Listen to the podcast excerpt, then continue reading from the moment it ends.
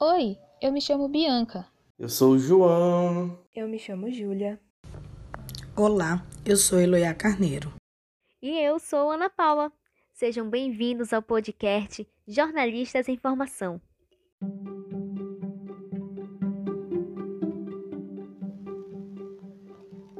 Isso mesmo. Estamos aqui hoje para falar de um tema muito especial para nós, futuros jornalistas e moradores da Amazônia. Você já ouviu falar em decolonialidade? Esse termo, cunhado por autores da modernidade e colonialidade, é datado de meados dos anos 2000 e tem como base a crítica ao sistema eurocêntrico e pós-colonial que foi inserido na América Latina, Ásia e África. O Brasil se apresenta como uma nação que teve a sua origem baseada em práticas colonialistas, certo? Como a exploração e a destruição dos povos originários, por exemplo. Movimento decolonial veio para nos fazer pensar sobre essas amarras impostas e por que continuamos seguindo as regras dos países desenvolvidos, por assim dizer. Esse pensamento foi fundamental para pensarmos um novo direcionamento para a nossa sociedade como um todo, pois a decolonialidade pode ser inserida em várias áreas do conhecimento, e isso inclui a comunicação.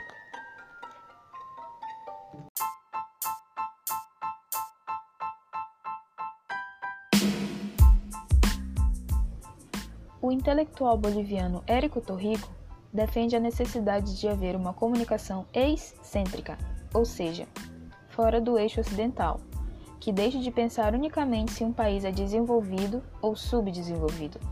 E para isso acontecer, Torrico acredita que é preciso ter consciência de que a noção predominante de comunicação, que é descrita aqui como ocidental, está implícita à hierarquia colonial de pessoas e povos, Portanto, é fundamental pensar fora da caixa e ter a noção de que se é possível pensar ou fazer jornalístico de uma forma não elitista e inclusiva para a população.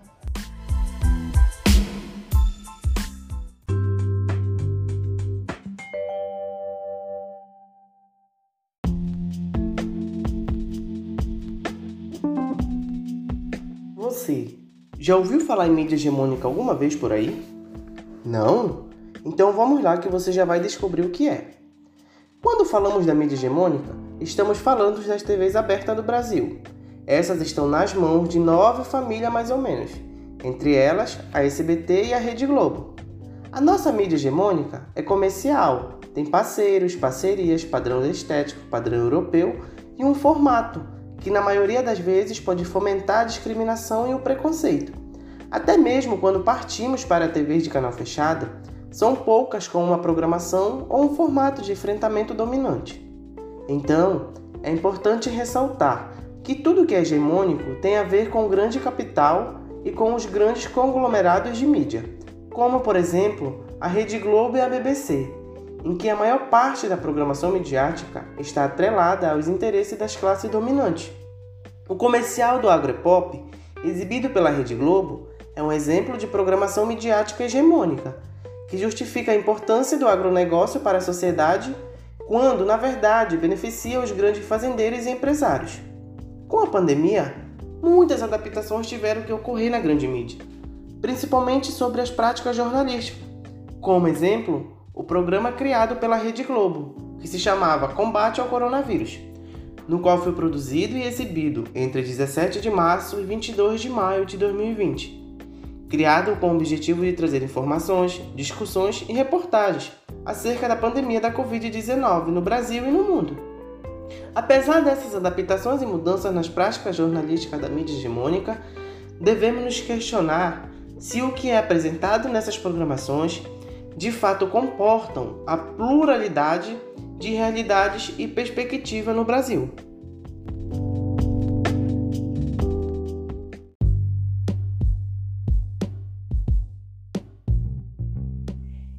Seria uma mídia contra-hegemônica e alternativa nesse caso? E qual a importância delas nesse momento?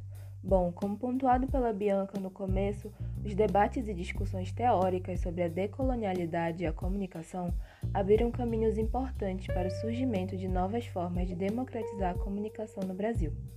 Uma dessas formas é utilizar como base o meio que esteja ao alcance da maioria hoje em dia, como a internet para que se possa democratizar o acesso rápido e fácil. Outro ponto importante é saber exatamente para quem você está falando, como é o caso do site Periferia e Movimento, que surgiu com o propósito de pôr em pauta as questões de comunidades periféricas de São Paulo, que geralmente tinham zero destaque na mídia tradicional. A produtora foi fundada em 2009 e é formada por um time de jornalistas da Quebrada Paulista. Segundo a sua própria descrição, o Periferia em Movimento tem como objetivo centralizar as classes marginalizadas no meio jornalístico, para que se sintam pertencentes à cidade e que seus dilemas e questões importam. Devido à pandemia, o trabalho do grupo se voltou também para o debate da importância da saúde mental e acesso a direitos básicos, já que a pobreza e a fome foram situações que afetaram diretamente as famílias que vivem nessas comunidades. Temáticas importantes, mas que não tiveram grande destaque ou aprofundamento pelos grandes veículos. É por isso que as mídias alternativas, com diversidade de vozes e realidades, são essenciais para romper com a visão dominante da mídia e assim contribuir para o desenvolvimento de um olhar mais crítico sobre a realidade em que vivemos.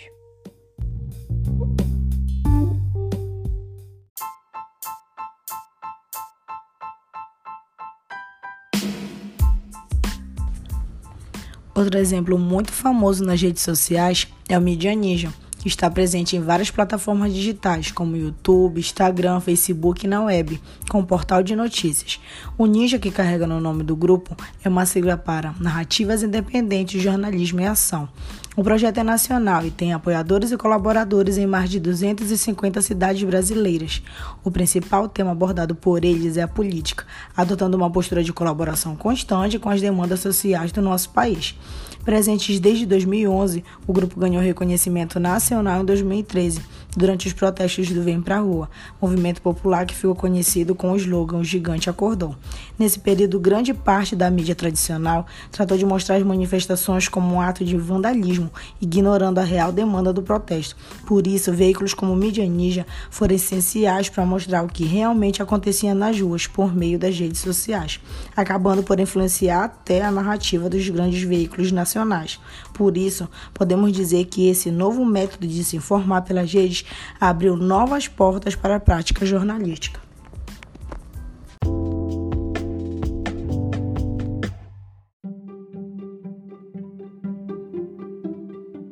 Ainda falando sobre mídias alternativas, vale a pena conhecer o Intervozes, Coletivo Brasil de Comunicação. É uma organização que trabalha pela efetivação do direito humano à comunicação no Brasil presente em 15 estados brasileiros, mais o Distrito Federal, é formado por ativistas e profissionais de diversas áreas e tem como compromisso promover os direitos humanos, a comunicação através de ações como sensibilização de pessoas e grupos, com participação em espaços de debate e produção de material, monitoramento das violações do direito à comunicação, realizando denúncia nas organizações nacionais e internacionais. O Intervozes trabalha basicamente como fiscal na promoção da democracia e da liberdade de expressão. Em tempos de pandemia, trabalhou mais do que nunca para preservar seus princípios e garantir que todas as vozes possam ser ouvidas. Podemos citar alguns exemplos, como o especial Concentração da Mídia é Liberdade de Expressão. Em parceria com o jornal Le Monde Diplomatique Brasil, foram publicados 11 artigos do relatório Direito à Comunicação. Eles também fizeram uma pesquisa em parceria com a CONAC, Coordenação Nacional de Articulação de Quilombolas, para entender como a comunidade quilombola está atravessando a pandemia em um artigo titulado Como o ensino à distância pode agravar a desigualdade, para alertar acerca da desigualdade do acesso à internet e à educação. Essas e outras ações podem ser acessadas no site do coletivo que estará disponível aqui na descrição. Esse foi o podcast Jornalista em Informação, uma parceria com a Universidade Federal do Pará, em casa mesmo. Esperamos um excelente da professora Rosa Brito nesse momento onde acadêmicos pedem socorro no EAD.